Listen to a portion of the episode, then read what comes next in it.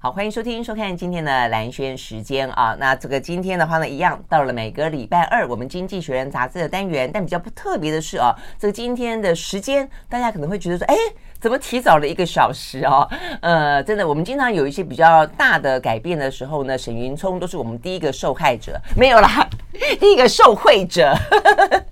所以呢，今天礼拜二啊，八月一号啊，所以呢，我们今天的礼拜二的《经济学人》杂志呢，呃，这个时间点上，我们先讲一下先前的。配播啦哦，这个嗯是李浩伟所演唱的《真心话》。那我们要说的真心话就是很开心，又呃重新回到了七点，对不对？沈云聪呢要跟我们在礼拜二见面。Hello，云聪早安，大家早安，很高兴 蓝轩时间又回到七点钟的时段。嗯嗯嗯，那我们八点的话呢，就会是呃，原本在一年多前，一年前就整整一年前呢啊，一年前就蓝轩看世界哦。那我们在过去的一年里面，呃，搬到了呃这个呃 YouTube 上面的嗯观点频道哦，跟大家呃聊了三百六十五天。那现在的话呢，搬回呃这个广播，但同时当然，如果说呢呃观众朋友是习惯了看我们的直播的话哦，那你也可以看。直播那会在我们的呃中广流行网的 YouTube 频道啊，等于是呃频道上面搬了一个视觉的频道上面搬了一个家了哦。那但是我们整个时间是回到广播节目的，好，所以呢，嗯，OK 就回来喽。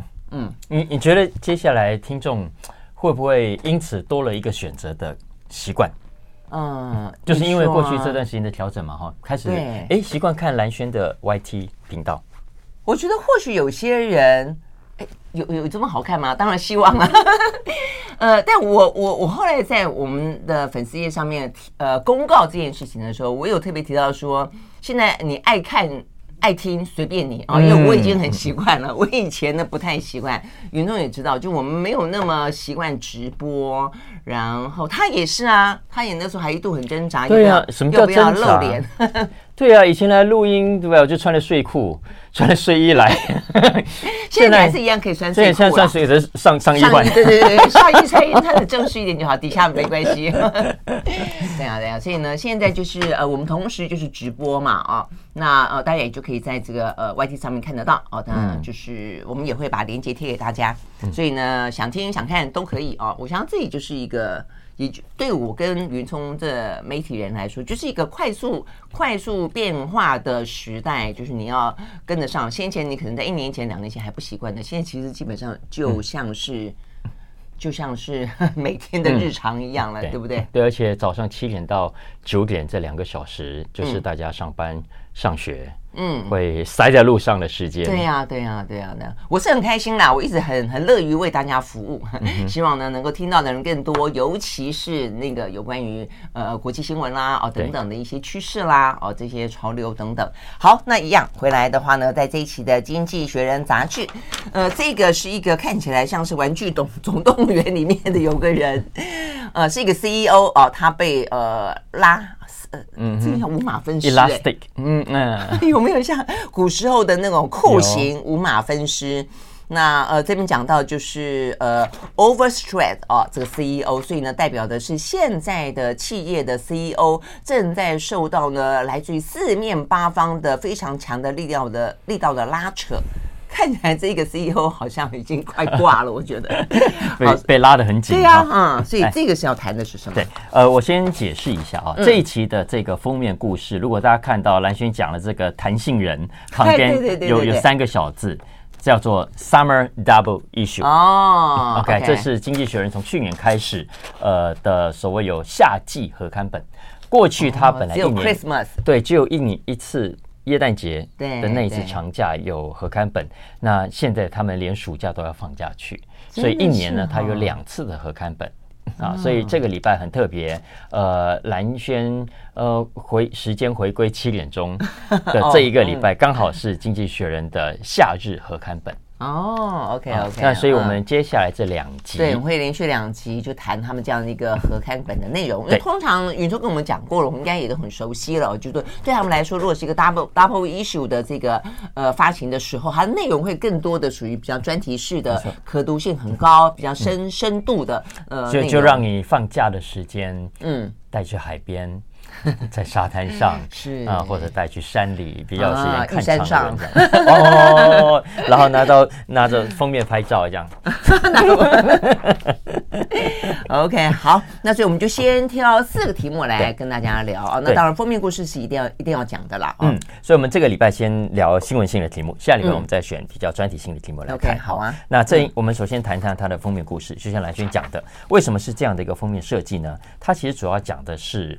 呃，地缘政治跟各国的、嗯、的路数都改变了。嗯，因为我们稍微哎、欸，所以它这个四面八方刚好有四个很主要的力量吗？对，你看嘛，你看有没有仔细看手的颜色？手的颜色，我刚刚有注意到这个，因为有黑人、有黄种人、有白种人，所以它强调的是种族跟地缘政治跟地缘经济。我们先讲一下背景哦，因为从呃，特别是七零年代以来。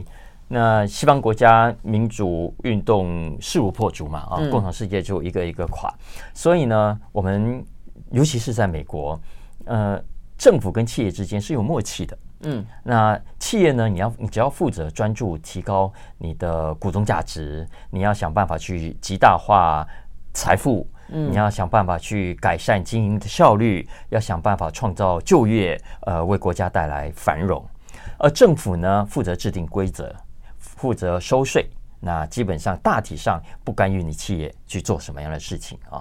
那过去这五十年来，我们看到了，虽然呃所创造出来的财富并没有被均分，嗯嗯，但是呢，大体来说，全球的贸易是蓬勃的，嗯，全世界的商品是多样化的，也为所有的消费者带来更多的选择以及更便宜的价格，嗯嗯。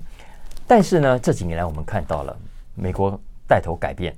好，现在变得什么事情都要管，嗯、所以你看，特别从川普时代开始，然后再加上疫情，你看一下子不准跟中国打交道了，嗯，然后这个要禁止老百姓用 TikTok 了，哈、嗯，然后呢又制定各种抗暖化啦、呃减碳的政策等等，所以不管共和或民主党执政，都在想办法呢。要逼别人去接受自己的意识形态，包括这些企业在内。所以过去企业，你可以堂而皇之的说企业无祖国。嗯，那你现在再讲这话试试看，你一定会引起贸易无国界嘛，对不对？对。所以经济学这一期的封面故事要讲的，在这种情况下，你想想看，呃，美国要拉一，那拉着你，中国要拉着你，日本要拉着你，印度要拉着你，嗯嗯，你怎么办？所以所有的企业现在都被各方拉扯之下。处于一种紧绷的状态，嗯嗯，那这所以它有到一个去全球化的一个呃的的状况嘛？因为现在其实张忠谋最明显的感受到半导体，因为半导体刚好就是在一个呃疫情啦，尤其是中美之间的这样一个战略的拉锯里面最明显的一个呃标的就是了。所以其实张忠谋曾经很悲观的说，呃全球化已死，但是当然我觉得可能不会到那么快，但现在看起来真的还蛮破碎的哈。我是认为啊，更精确的。讲应该是现在的状态是去中美直接合作化，好，这呃中美的合作直接合作终止了，但间接的合作其实现在转移到第三地。继续的进展是是是，那所有国家之类的这个概念，所以所以所有国家的企业现在基本上都想办法绕过直接合作这件事情。对啊，就如果可以有直接合作的话呢，那一定是一个相对来说，当然就比较不是有所谓的国安危机，比较不敏感的部分。那但是就算这样的话呢，通常你再拉一个可能性会更好，就你有第另外一条管道会是比较安全一点的啦。但但对企业来说，这也是有另一个风险。接下来我们下一段可以聊一下。总之，经济学人这一期这个封面故事是要提。行这些政府，嗯，当你这么做，其实主要是美国政府啊，嗯，你没有办法改善问题，你反而只会恶化分裂。嗯哼，嗯哼，OK，好，所以呢，呃，我们休息了再回来哦。所以呢，就英国，因为《经济学人》杂志是英国嘛，站在他们这个立场，应该是一个美国的这个老大哥的好朋友才对哦。但是他们还是一样针对整个世界的发展啊，觉得忧心忡忡。OK，我们休息了回来。I like 103, I like radio。好，回到蓝轩时间，继续和呃沈云聪来聊这一期的《经济学人》杂志啊。在过去的话呢，这个时间点应该大家在听读报。就我们现在啊，这个蓝轩时间呢，回到了两个小时啊，所以我们呢原本的呃过去一年在八点钟跟大家呢呃聊天的一些单元性的啊很有意思的主题，那都是呃搬回了啊这个七点钟。OK，好，所以呢今天礼拜二一样的是《经济学人》杂志，那我们继续跟沈云聪聊这个封面故事，讲。到的呢是一个被拉扯中，而且是过度拉扯中的企业的 CEO 啊，所以面对的这样的一个地缘政治的非常大的一个，对我觉得是一个轰然而至的改变了啊。那而且这个改变的话呢，其实最尖锐的可能都还没有完全展现啊，到底该怎么办？在这样的美中两大强强权之间，嗯，对啊，所以美国政府我们可以看到，突然之间政府到处是魔爪。你看，首先当然从川普开始就说哇，我要抢回我的制造业，所以我不要全球化了啊。然后我要保护我自己国家企业的优势，呃，所以我不要出口高科技给对我不友善的国家，或者我认为他不对我不友善的国家。呃，再来为了要减碳，他也不管别的国家负不负担得起，呃，这个事情是不是合理。总之他要这样干，他就给他这样子干了啊。呃，这些当然很多的理由都很冠冕堂皇，呃，都听起来很合理。但是经济学人说，很多也是值得商榷的。嗯，首先，比方说，你看啊，《经济学人》杂志，你刚刚讲的那些话的用字遣词这么的批判性，都是《经济学人》杂志的口口吻哦。呃，值得商榷是冠冕堂皇，不是？我想说，我想这个小老弟，呃，这个呃，很很很硬起来哈，骂骂美国骂的这个呃，还蛮淋漓尽致的。一大早嘛，现在七点多，你们 总要给大家醒脑一下 啊！真的，没有嘛，开玩笑。不过基本上，经济学也的确是这个意思啊。他基本上认为，呃，刚刚讲的政府到处伸魔爪，听起来有道理，但实际上的确是值得商榷的。嗯，比方说刚刚讲制造业回来这件事情，请问值得吗？很多制造业你回来之后，你老百姓真的想做吗？嗯哼，OK，所以他就说，呃，我要让制造业回来，硬是要强迫企业做这个做那个，可以这样，不可以那样。但就算企业符合你的规定，照了你的话做，请问对国家对经济真的是好事吗？OK，再来，呃，这个绿能好了，我们现在政府都在花砸钱鼓励绿能，但我们同时也看到这些政府乱砸钱的结果，就造成了一堆的浪费，钱乱投，谁买单？老百姓买单。消费者呢，只会买到更贵的东西。嗯，OK，再来各种的出口啦、投资的管制，现在看起来是无限上纲了。你政府说了算。呃，美国政府说你惠达不可以卖到中国，嗯，惠达也只好摸摸鼻子说认了啊。那这其实对企业的影响的。是深远的程度是远远超乎想象的。嗯嗯，对啊，所以我看这几天呃，就是过去这个周末啊，这个其实美国媒体或者说国际这边蛮高度关注的是，他们说大概八月中旬吧，他们担心啊，拜登要签署一个行政命令，就是要再进一步的针对呢美国所有的资金不能够去投资啊，这个中国大陆的尤其几个方向了啊，这个 AI 啦、云端啦、量子啦啊这个部分，呃，半导体哦，所以呢对他们来说就是就是七伤拳啊。其实其实是真的，都是提心吊胆。嗯，OK。所以现在企业怎么办呢？嗯，经济学人说，大大体上就两种路线嘛。哦，第一种呢是干脆跟着国家走，披上国旗啊，跟政府站在同一阵线啊。嗯，那当然这个现象以前都你都嘲笑中国啦、印度，你们这些集权国家才会这样。现在你看，连美国这些国家 都都都跟着这么做了啊。但其实呃，老实说。你不觉得就是盲目的，而且是违背民主精神的一种做法吗？对啊，就是说他以前都都在讲说，这个中国大陆是一个什么计划性经济啦，这个政府的手在背后哦，是一个影响市场的那只黑手。但事实上，美国现在其实，他可以说我只是一部分啊，局部，就他们所谓的呃小庭院高筑墙，就是在一个。特别哦，针对的部分，但也还是啊，嗯、也还是。那如果企业不跟着政府走的话，另一条路线当然就是尽可能保持低调喽，嗯、两边都不得罪，尽量不当出头鸟，躺着才不会中枪，尽可能不当出头鸟。所以很多的企业，你看啊，中国的企业在美国想办法的隐藏它的中国特征。啊，比方说像 TikTok，他就说我不是中国的，不是中国的啊，特斯拉。去中国也尽可能的不要张扬它的美国特色，虽然大家都知道啊。我说类似像这样的企业都有，但这两种策略，经济学人说，老实说都有风险，都容易踩到红线。嗯，OK，所以那怎么办？可能都做不到吧？就是你刚刚讲，像谁会知不知道特斯拉是是美国的？谁也不知道 TikTok 是是中国的？因为对，尤其对美国人来说，怎么可能有一个软体可以打败我们美国？我觉得他们应该非常的感受到这个 TikTok 的威胁嘛。另外你更不用讲什么苹果的库克啦，什么他们也都是这段时间跑到跑到这个美美呃中国大陆去，星巴克也是。问题是大家都知道，嗯，他们是来自于美国啊，没错。其其实这个紧绷不只是中美了，我觉得像美国跟俄罗斯之间也是有这样的一个紧张的关系。嗯，那这些企业怎么办呢？嗯，你看经济学说，第一个，你当然要知道，要认知到这是你目前看起来无可逃避的一个事实。但是第二个呢，要面对，要知道无可逃避，不等于你就需要很高调的，呃呃，有任何积极过度的主张。嗯，呃。基本上，经济学人说，你像刚刚这个人被被四方拉扯了啊，那心慌跟不知道怎么办，那要用什么标准来做接下来决策的判断呢？嗯，他说，CEO 应该以股东的长期价值为目标。嗯嗯，他认为你这个目标越明确，你会越让股东放心，也越不会让你将来发生两面不是人，说这个也不对，说那个不对的风险。嗯哼，嗯哼，所以就是说，《经济学人》杂志的角度变成说是，这是一个地缘政治快速变迁的时代。如果你过度的跟着政治走，嗯哼，跟着政治走的话，然后押宝也好，或者你选被迫选边也好，过快选边也好，其实到最后你可能对股东没有办法交代。比如说你选边也好，不选边也好，你自己心中的那把尺，你还是要以股东的长期价值为你的基本定位，为你的基本坐标。嗯嗯嗯，这样嗯，至少心安理得嘛啊，所以也因此呢，你也可以让政客知道，真正让世界更好的是开放，对，是效率，嗯，而不是现在这样把手到伸到到处都是，嗯嗯嗯，而且呢，呃，商场上的逻辑可能不是你政治的权力逻辑，嗯，我们休息再回来。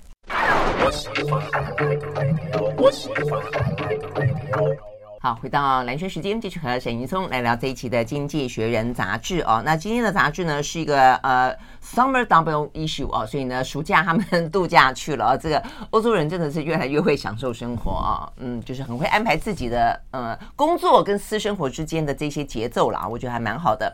好，那呃，今天我们聊到的这个封面故事，而是讲到呢，CEO 在这样一个地缘政治的状况底下受到如何的拉扯。而另外的话呢，讲到的是嗯，传统的跟现在网络上面的两个零售巨头大厮杀，这个厮杀已经好久了哈，十几年。年了，现在分出胜负了吗？还是呢，他们狭路相逢了呢？呃，这边讲到的是 Walmart 跟 Amazon。嗯，这一期的 Business 我选了熊彼得专栏这个题目来跟大家聊哦。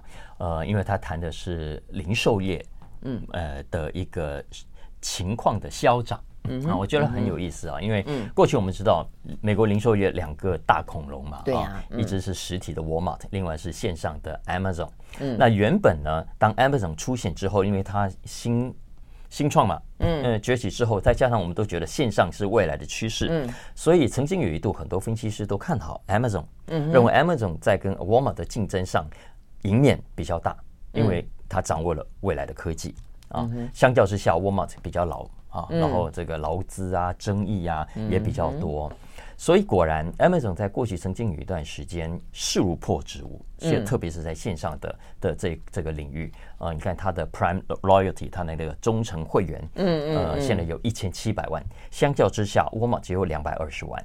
啊，Walmart Walmart Plus 线上了啊，线上的会员，呃，然后 Amazon 线上成功之后回攻。实体店，嗯嗯啊，我们看他买了 Whole Food，一下子多了五百多家实体店。对，然后之前我们还聊过他开无人商店，对啊，觉得他应该把他的这个科技的专长，他的云端的专长用到实体的零售上，他想要改革整个零售业。但后来无疾而终啊，无人商店其实并没有像日本也很喜欢搞这个，也后来也没有真正的成真。那为什么？嗯，因为他们发现啊，呃，如果不想要跟人接触。他就直接上线上买就买啦，对呀。他为什么去实体店？就是因为，就是要来找温暖的。要不要去找一个空无一人的那个货架，然后走过来 走过去？对对对，然后从头到尾空无一人，他还是很寂寞的回家。你这样讲还能蛮能够描述现代都市生活的那个一惨况惨淡的夜景。嗯，好，呃，当然。Amazon 在过去这十几年来还有很多其他的创新啊，这些创新规模不大，后来也真的都无疾而终。嗯，比方说他们还想过，呃，要开着车子到处兜售他们原本的线上的商品。因为发现很多人也就关在家里不出门，但是他们又想要摸一摸商品，看一看商品，OK，所以他们曾经有过这个计划，但是规模不大，呃，失败了也就算了哈。总之，这个我倒没有印象，哎，这好像那个古时候啊，古时候一开始不是有修理啥？对对对对对，会有一些什么。小货车啦，拖油盖卡多啦，对对对对，什么还有修沙沙修纱窗，哎对对对，补那个钉啊，对不对？对对对。那在欧洲就有所谓的吟唱诗人喽，他就是旅游各个地方呢，带一点点小货啦，胭脂啦。呃，腮红啦，什么发油啦，啊，带给这些山里面的姑娘们，大概这样子，对不对？哈、嗯。但我们刚刚讲的是原本大家对线上，呃，对 Amazon 的想象啊，但实际上，经济学人这篇熊彼得专栏就让我们告看，我们看到，其实 Amazon 在过去的这些实验跟创新都不太成功。实际上呢，目前看起来，Walmart 这家看起来原本让他觉得老 Coco 的商店，反而占了上风。嗯，啊，为什么这么说呢？它从几个指标来看啊，首先在实体店的部分，其实 Walmart 已经逐渐的拉开它跟 Amazon 之间的差距。呃，就实体店来说，我们刚刚讲，呃，Amazon 它买了 Whole Foods 之后，嗯，大概五百多家店，加上它后来自己开的这个超市啦，嗯呃，跟它无人商店加起来大概将近六百家左右。嗯，可是相较之下，Walmart 是多少家？Walmart 是四千七百家。嗯，它就本来在这样的一个实体的。店里面，它就是它就是一个龙头党。对对，没错。那 Amazon 它当然现在追得很快，现在这六百多家店算是可以 cover 掉美国三分之一的家庭。嗯。可是要知道，Walmart 现在 cover 的是九成以上的美国家庭。嗯嗯。Amazon 接下来当然可以追，但是如果你以每年五百呃五十或一百家的速度来看，它还有很大很大的距离啊。所以至少目前在实体店这个这个项目上，Amazon 还落后 Walmart。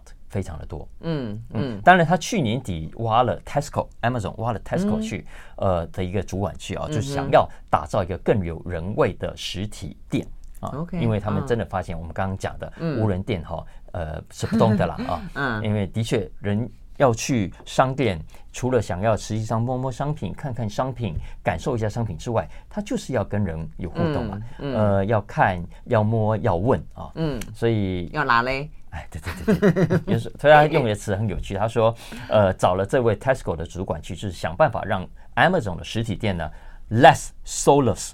Soulless 就是不太有灵魂，对对对，不要这么没有灵魂。对对对对对，OK OK 好。哎，可是问题在于说，呃，因为本来这个实体店面就是 Walmart 的战场嘛，啊，它它有它自己的优势。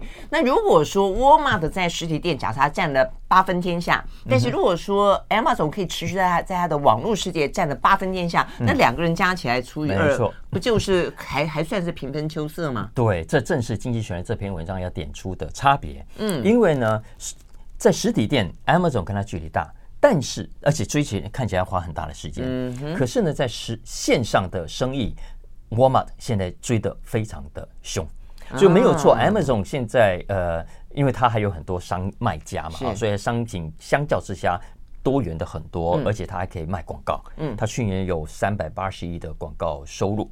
嗯，但是这门生意，Walmart 当然也看到了，所以现在正在急起直追。所以 Walmart Plus 啊，这几年来大有斩获，它去年的营收是八百二十亿。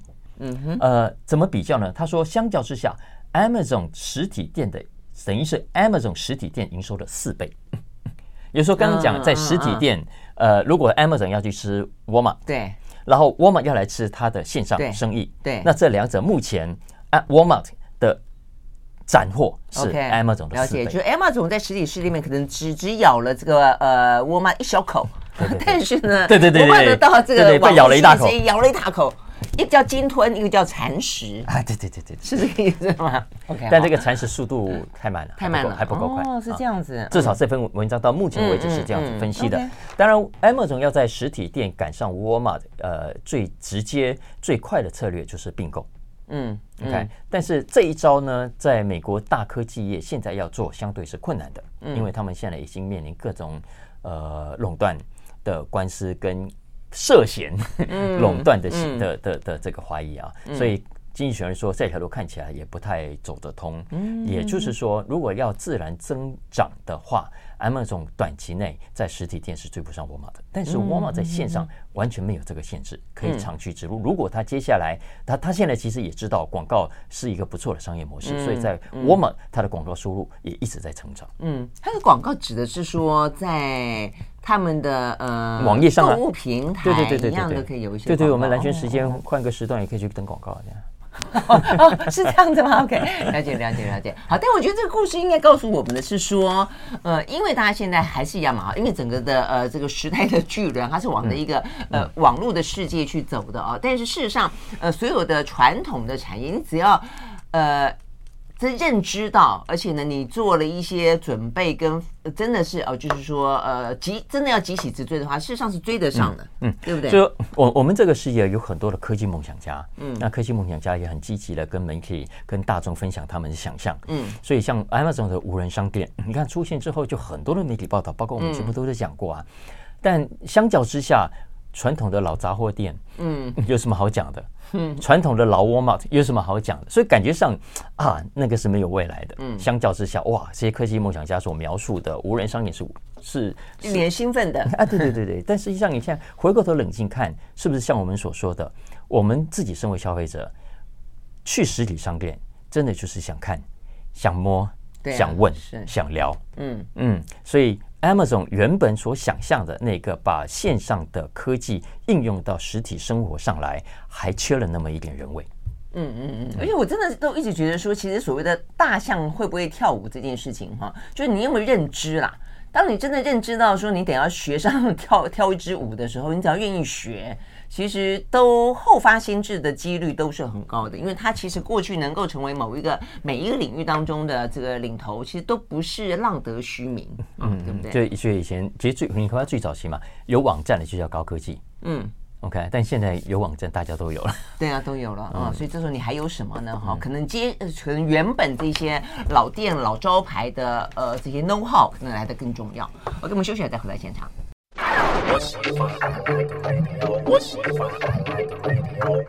好，回到蓝轩时间，继续和沈云聪来聊这一期的《经济学人》杂志啊，这个 Double Issue。那我们今天聊的是比较具有新闻性的话题，接下来谈的呢，就是在上个礼拜，上个礼拜美国的联准会呢，哎，还是升息啊一码了啊，而且。呃，他的说法当中听起来有点暗示性的啊，就是说大家都认为说，哎，会不会呃，这是今年的最后一次升息了，接下来就是明年的降息了啊？但是呢，没想到呢，鲍尔他给了一个暗示哦，听起来的话呢，呃，在今年的搞不好下一次还要再升息一次哦，所以代表的就是说，我们上次也聊到过嘛，就是美国的核心通膨哦，看起来呢，核心物价啊，其实并没有呃降到一个让呃联准会哦可以真正放下心，觉得说已经呃。驯服了哦，这个通膨怪兽的程度了啦哦。嗯、OK，我们所以我们接下来要聊的就是那，所以联准会的下一步是什么呢？嗯，这一期的 Finance 有两篇文章为大家解读一下联准会下一步可能的方向，嗯、以及它接下来可能对市场带来的冲击啊。那关于联准会的下一步，我想七月二十六号这次升息，大家是几乎没有异议啊。嗯，百分之九十九的的投资者认为它就是会升息。嗯、过去联准会十二次的会议升了十一次。那目前也是联准会过去这四十年来抓货币政策抓的最紧的一段时间，但对于接下来会怎样，其实关于分析师的看法是分歧的。就像刚刚蓝轩讲了，分两派，一派呢认为。这是今年这一轮最后一次升息了啊？为什么？因为看起来最新公布的通膨数字蛮好看的啊，美国经济渴望可软着陆。嗯，但有另一派不同意，他们认为，就像蓝轩刚刚讲的，核心物价指数都还是高的。嗯，而且要知道，这一波主要是因为能源在过去这十二个月价格往下修，但是要知道，接下来冬天马上就要来了。嗯，没错啊。如果俄乌战争没有一个善了的话。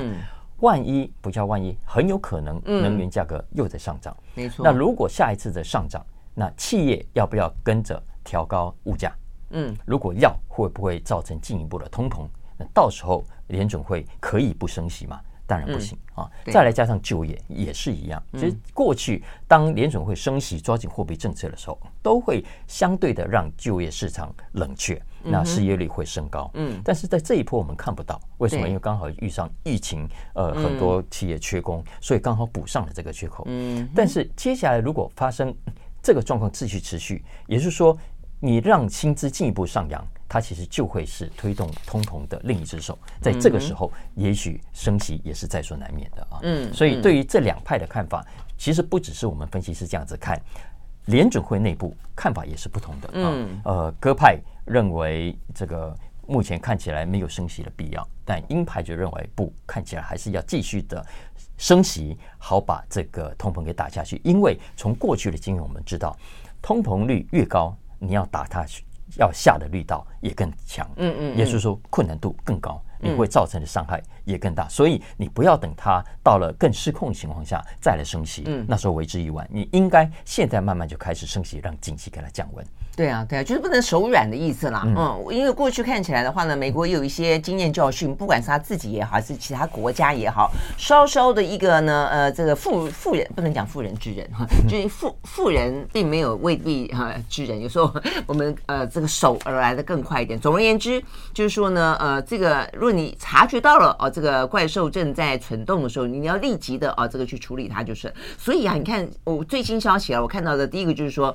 我们刚讲了，就很。诡异这一波就是说，呃，俄乌战争还没有完完全全消失，当然是这一次呃能源价格跟物价的一个非常重要的一个风险。另外一个就是说，很难想象，就是说你要去打通膨是要打到说让这个呃就业市场要有点点冷却，要甚至要有点萧条，大家最好不要加息，然后的话呢，相对来说就业的状况最好有点点惨淡，然后呢才可以让这个通膨下来一点。你会觉得这个很错乱哈，对不对？那所以呢，现在看起来事实上就业市场还不错。然后的话呢，但是美国呃最新的数字是说，他们的聘雇成本哦，说有稍稍的增速放缓哦，他们认为这个算是一个好消息哦。所以我觉得现在的好消息跟坏消息其实真的是有点。嗯，有点错乱啊。好消息，反正从另外角度看，可能是坏消息。那再来，英国他们还找了伯南克，就是前美国联总会的主席，去替他们出点子，要怎么样子去想办法降通膨。嗯，所以看起来都嗯，因为除了我们刚刚讲的这个因素之外，不要忘了还有股市。嗯。所以今年整个股市很奇怪的，非常的强劲。对啊，尽管战争都还在继续的打，通膨的危机还没有解除，而且联准会一直在升息，可是呢，股市并没有因此而受到牵累，相反的还一直在涨。你看几个月前还发生矽谷银行倒闭，然后一度人家担心哇，美股完了，看起来多头行情走完，结果没有，还继续的在涨啊。你看为什么？因为 AI 出现了。OK，一个 AI 这个话题盖过了几乎所有的恐惧。你看这七大科技股，呃，现在的整个效应已经扩散到整个市场了。因为今年前几个月，三月到六月份之间，基本上是七大科技股所带头领先的，所以纳斯达克的涨幅非常的凶。嗯，但是从六月以后到现在，你会发现科技股跟其他类的传统的概念股的距离已经越来越近了啊！你说其他股已经跟着跟上。现彭博的估计是，他去统计二十三家美华尔街银行，其中呢有十四家提高他们今年的预测，只有一家是调低的。也就是说，市场普遍对于今年的行情还是乐观的。所以经济学人说，在这种情况下，如果市场继续热下去，它就会造成是通膨的另一个隐忧，因为当它财富效应出现了。是啊。对啊，所以真的是蛮矛盾的呀。嗯，这显然也代表着市场相信几件事情。首先，第一个，他们相信，即便有以上讲的各种的危机跟问题，但是企业的获利还是会增加。嗯，再来第二个，企业的获利增加之后，所谓股价带来的贡献，会让股票比其他的工具要来得好，例如债券。嗯，OK，呃，而且呢，这个获利看起来不会让人失望。嗯，所以在这种情况下，经济学人说，也许哈。也许美股已经出现了所谓的泡沫，嗯啊，有一种过度乐观，嗯啊，他这边他另一篇文章他引述那个坦伯顿啊，就是所谓坦伯顿基金命名的那个那个那个老兄叫约翰坦伯顿，他当年就曾经说过，所谓的多头市场，嗯，我们叫牛市啊，对，是在悲观中萌芽，嗯哼，是在怀疑中成长，在乐观中崩坏，哎，是吗？在在在在乐观中。成熟啊，成熟对，最后在亢奋中死亡，还要到亢奋。对对对，虽然说，那现在亢奋了吗？现在是不是处于亢奋状态？不知道，你很亢奋吗？我们休息了再回到现场。I like 103, I like radio.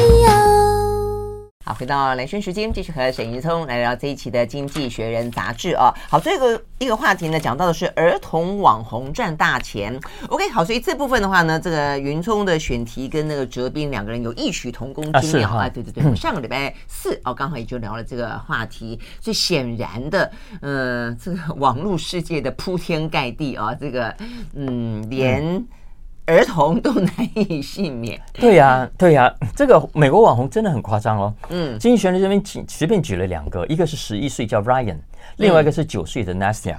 嗯，这两位呢，Ryan 的去年收入是两千七百万美金，美金。另外一位九岁的是两千八百万美金。哦，这两岁的更更更那个。对对对对，所以呃，这是二零二一年的而已哦，不知道二零二二年跟二零二三年怎么样。所以我们都不要混了，对不对？我们可不可以倒转回去，从我们小时候重新开始。所以经济学人，我们一个是一个小小网红。不知道哎，我觉得也不太容易，就凭你我。就是啊，好了，好，这是他们怎么红的 啊？所以经济学人这一期呃，有有特别针对这个现象啊，因为呃，你看，年才才十十岁左右而已啊，呃，但当然不是他们自己在操控，而是他们的父母嘛。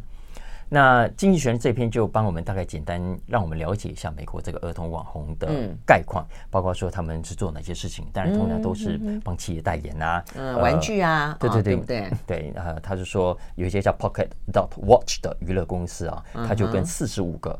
这种儿童网红来合作啊，OK，任天堂啦、Mattel 啦，其实都找这种儿童网红来帮他们卖商品啦，来当他们的品牌大使。然后这些儿童网红也就主要诉求跟他们年纪相仿的这些小朋友们。嗯啊，那金逸璇这篇文章也有告诉大家，诶，他们为什么可以这么成功？那成功的第一个重要的条件就是呢，他们基本上很多都有网红妈妈。比如说，他们也是 mom influencers 啊。我们刚才讲这个儿童网红，他叫做 kid kid kid influencers 啊。呃，也就是说，这些现在很红的儿童网红啊，在他们出生之前，妈妈就已经是网红了。然后透过自己的账号去开一个小孩的账号。从怀孕开始到出生 到 baby 所以这个是一个楚门的世界，就从从他还没有开始跟这个世界 say hello 之前，我们就已经认识他了。哎，可能是一个，有没有连命名都有参与？对对对对对对对，你叫做小包子啊，这可能是另一门那种祖传三代的行业。真的。总之，呃，那这件事情。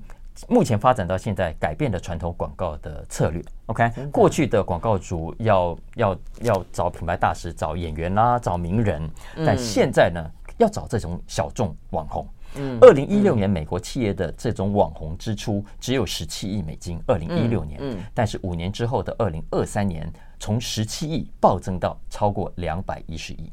嗯嗯嗯，但这个现象，我想哲斌可能也有谈到，就引发很多的道德质疑嘛。对啊，因为毕竟他们都是小孩，而且呃，这些社群媒体不是规定十三岁以下不行吗？对对，他们算童工，算童工，真的是，而且他们并没有可能，他们并没有自由意识嘛，对不对？也就是说，他并不是自己做决定。对，也就是说，背后其实都是大人在操控的。对，我们刚刚讲这位十一岁的 Ryan，嗯，这个网站是他自己经营吗？不是啊，他背后有一个他妈妈帮他聘请了三十个人的团队。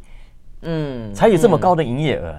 嗯，也就是说，表面上是 kid influencers，背后其实都还是大人网红在操控的。也就是说，也就是说，大人透过孩子去影响孩子，然后呢，去同步收集孩子们的各种数据。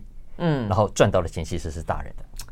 对啊，所以你这样讲，如果真的讲了比较不好听的，就去把孩子当摇钱树嘛。对啊，对对，所以孩子的隐私怎么办？孩子的学业怎么办？嗯、孩子的童年怎么办？他总体来说，对于这个孩子也好，或者他的受众的这一群呃孩子们，孩子们 接下来会什么影响？真的，嗯，当然了，呃，往乐观来说，把它当做一个产业，他们现在也发现，这好像真的是一门家族式事业，爸爸妈妈一起跳进来做，然后孩子长大之后还可以转型啊。然后现在虽然是儿童网红卖玩具，对不对？转大成当大人网红，当然了，对啊，十三岁之后、十五岁之后、十七岁之后，他可以卖成人的衣服啊，他可以变成呃歌手啊，他可以去做别的别的代言，嗯。啊，那就是另外一门新的未来的生意了。所以他可以是 是可以了啊，只是说，当你会觉得说，呃，他是不是曾经有过选择权，在他还什么事情都不知道、蒙昧无知的状况底下，你就已经被划定了一条人生跑道，这件事情公不公平了啊？OK，好，那但是我就从里面当然你看得到，我觉得网络视点里面，我这种同理同感是非常非常重要的。所以你大人跟小孩子卖玩具，不好意思，没有人要理你；小孩子跟小孩子卖卖有卖卖玩具，哇，那真的就是打中我心。嗯。